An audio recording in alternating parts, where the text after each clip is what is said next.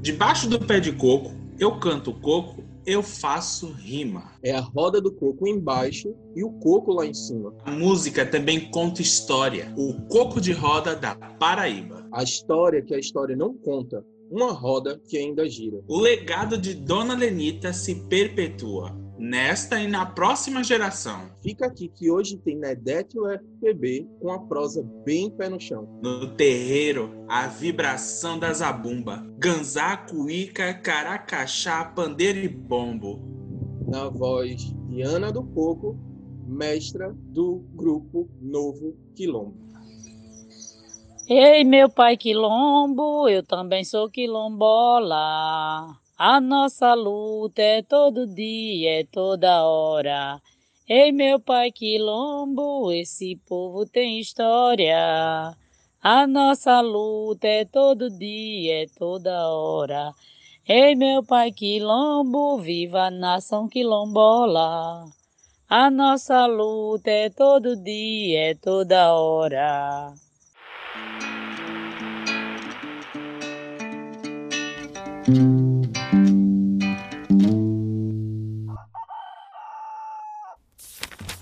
Ana, a primeira coisa que a gente quer que você faça é claro que você se apresente para o nosso público. É.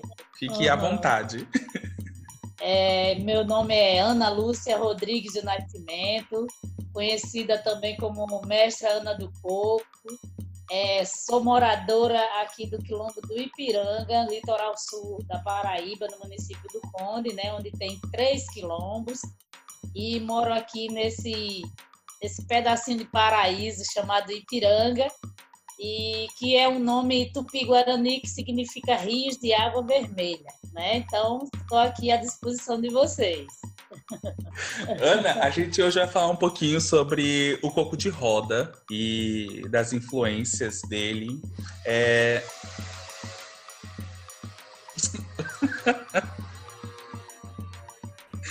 é, é, é isso. Vamos lá. Ana, Também queria... sobre isso. Essa aí pra si. Eu, eu, eu tô achando que eu vou deixar essa furadeira no podcast pra gente rir depois.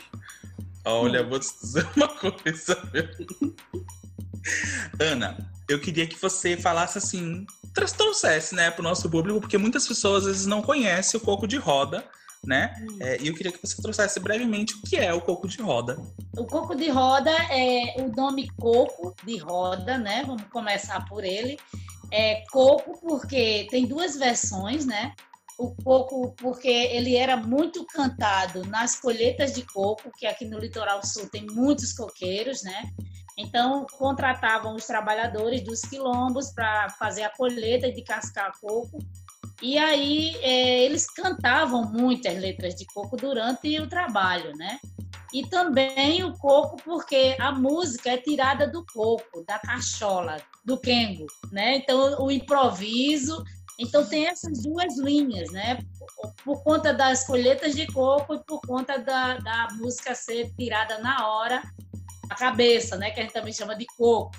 Então, essas duas coisas. E aqui no nosso quilombo, nosso quilombo esse ano, ele completou 200 anos né, de existência e resistência, e a, a, a, o corpo de roda tem a idade que tem o quilombo. Né? E como grupo, ele passou muitos anos. Os mestres mais velhos que cantavam, que tocavam, faleceram, e os mais jovens não tiveram coragem de levar o trabalho à frente. Então, ele ficou adormecido, essa cultura, por muito tempo. E há 30 anos atrás a gente se juntou e formou o grupo Novo Quilombo, que está até hoje, né?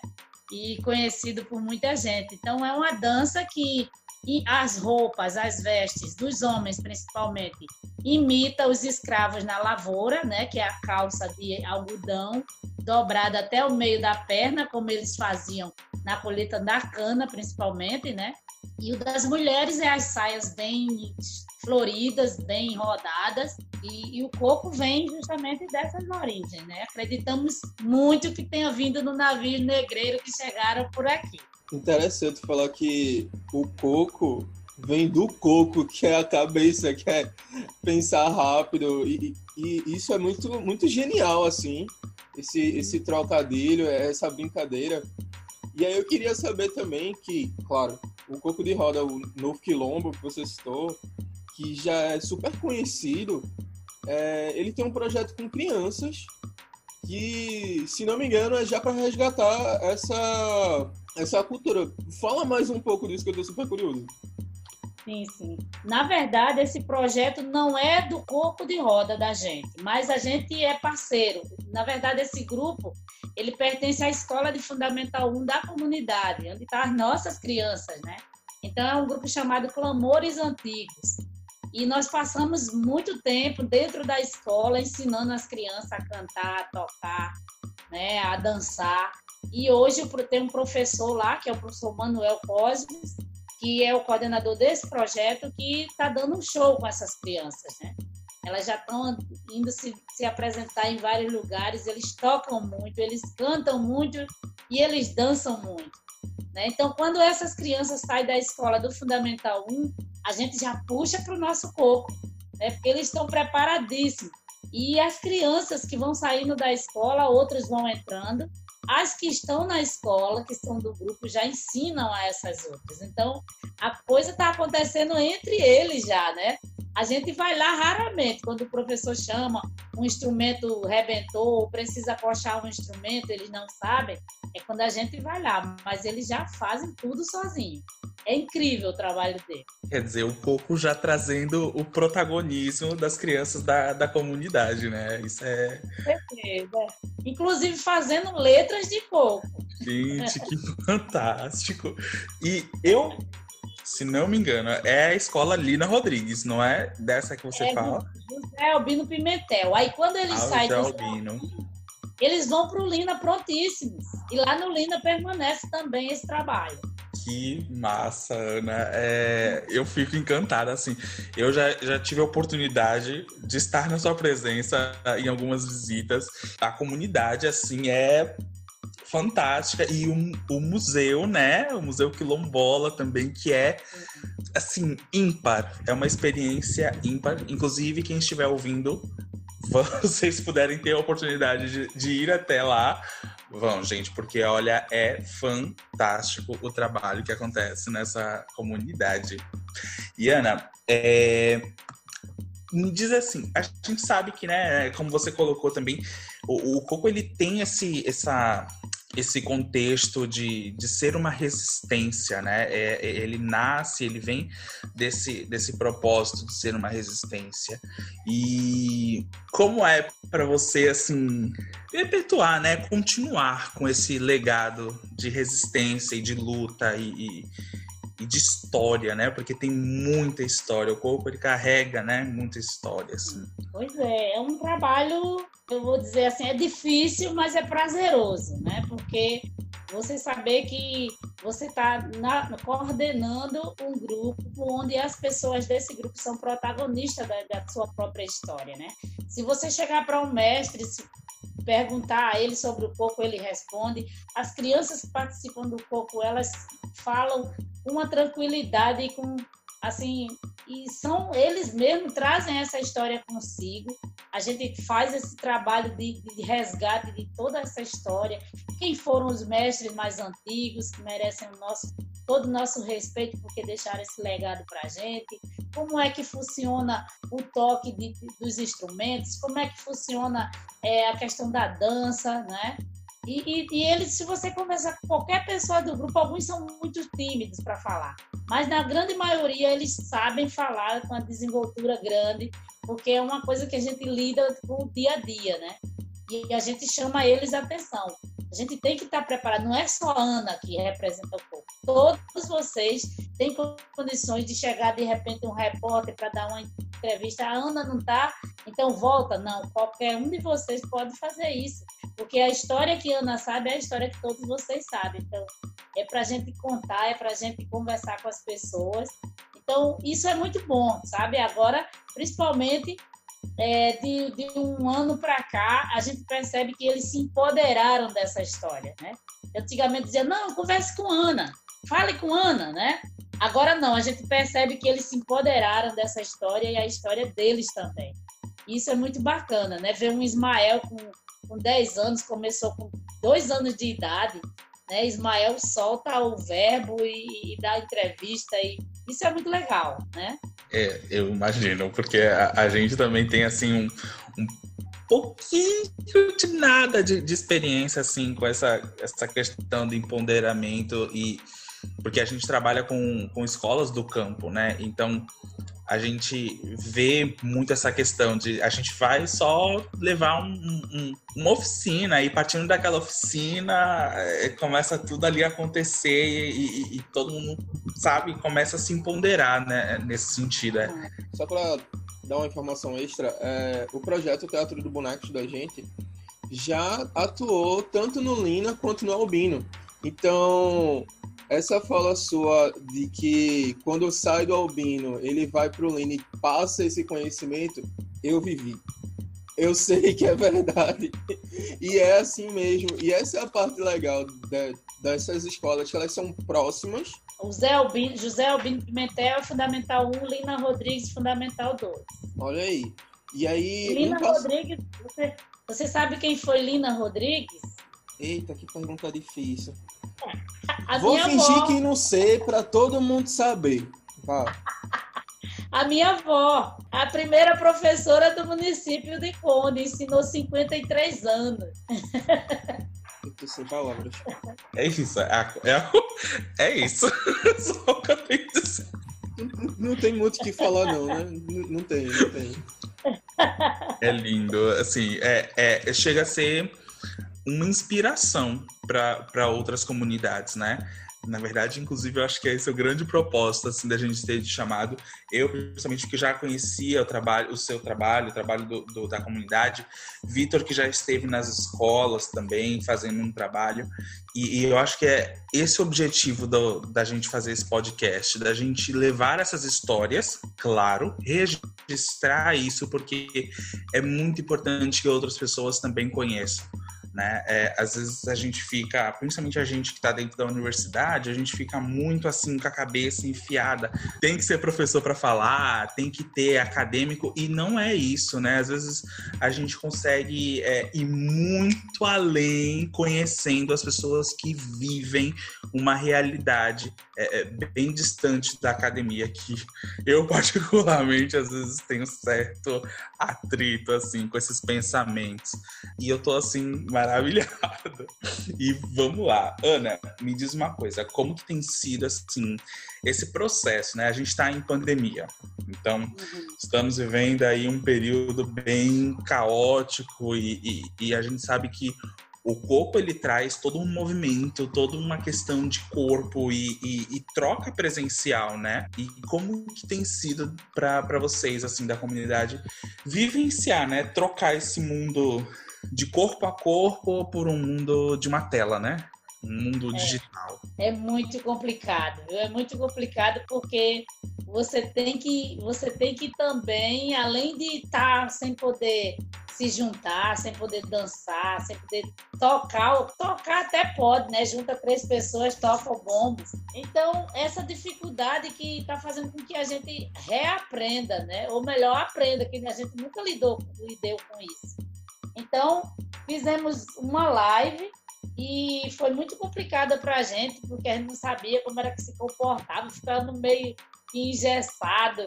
Mas é, é, uma experiência que a gente vai ter que lidar com ela, né? Porque não sei quando é que esse treco volta ao normal e vai ter que ser assim. eu, eu acho incrível isso, essa animação, porque é, é, é troca, é, é corpo. Sim, sim, sempre tem que ter corpo na história.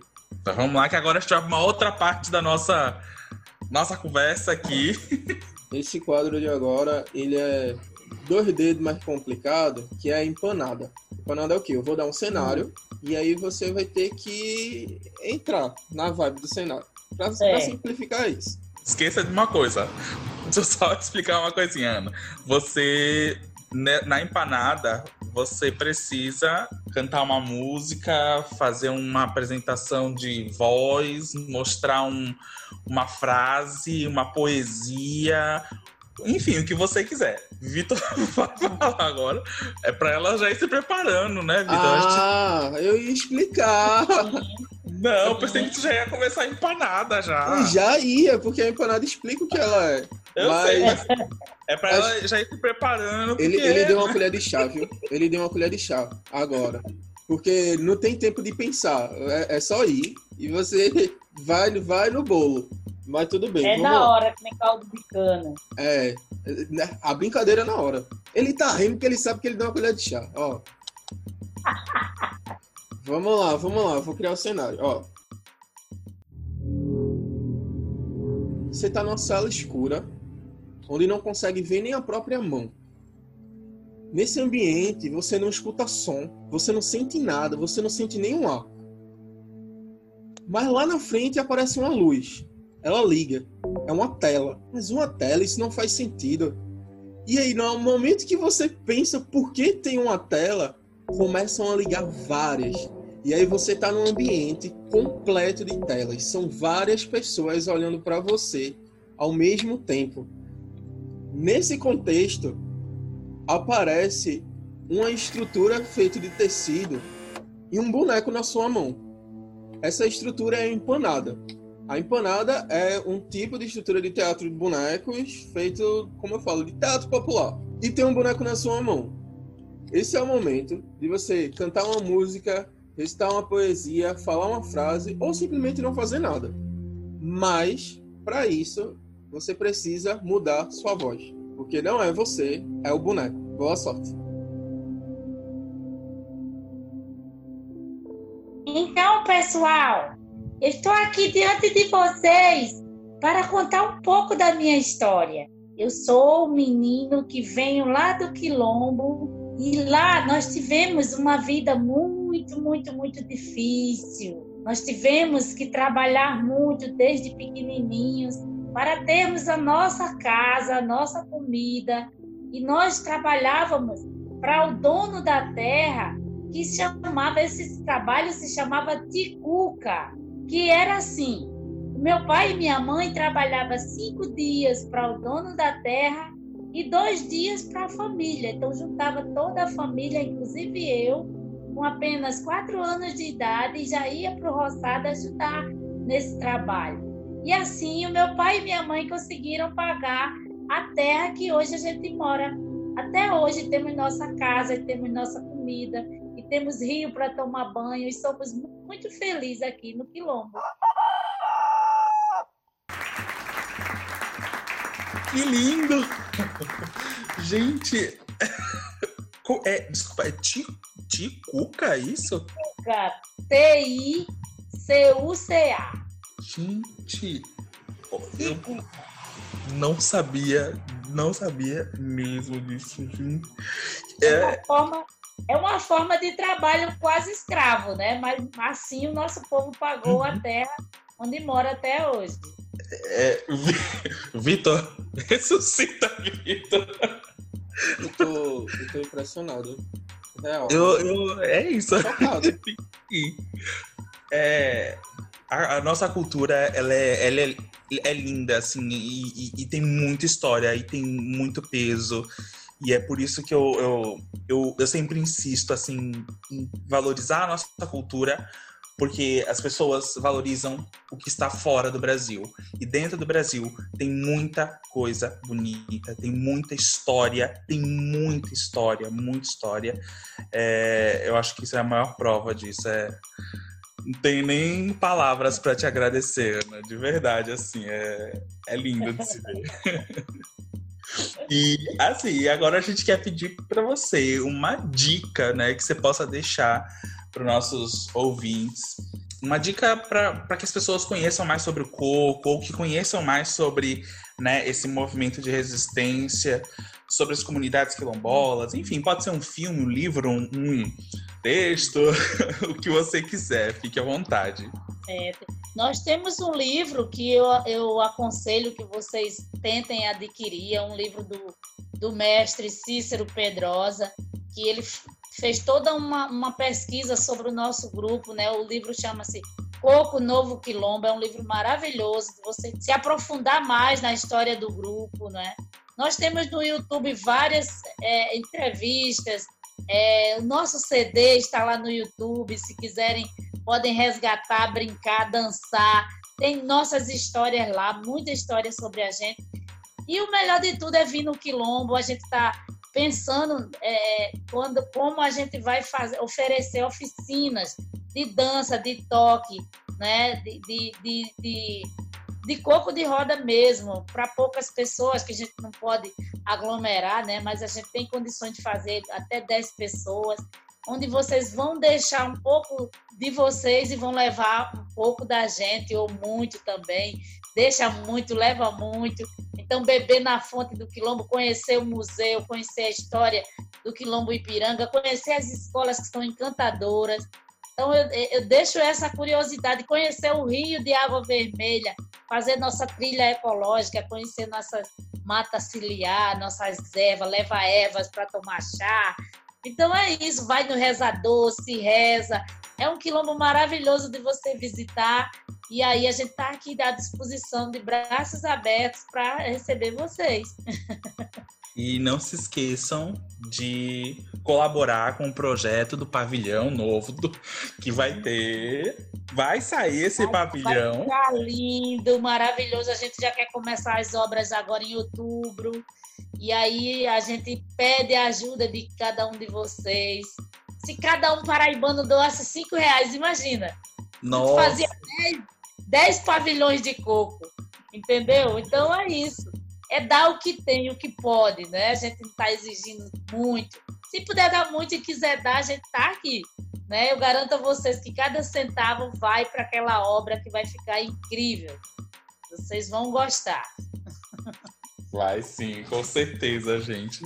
É, Ana, eu, eu só tenho a agradecer, de verdade, assim, primeiro por você ter aceito o convite e segundo por você ter compartilhado, assim, é, a gente sabe que é um pouco, né, aliás, é quase nada comparado ao mundo de, de conhecimento que tem, mas é, no momento a gente consegue apenas, né, conduzir dessa forma mas é, é, é, só tenho a agradecer você por ter vindo e, e, ter aceitado esse convite.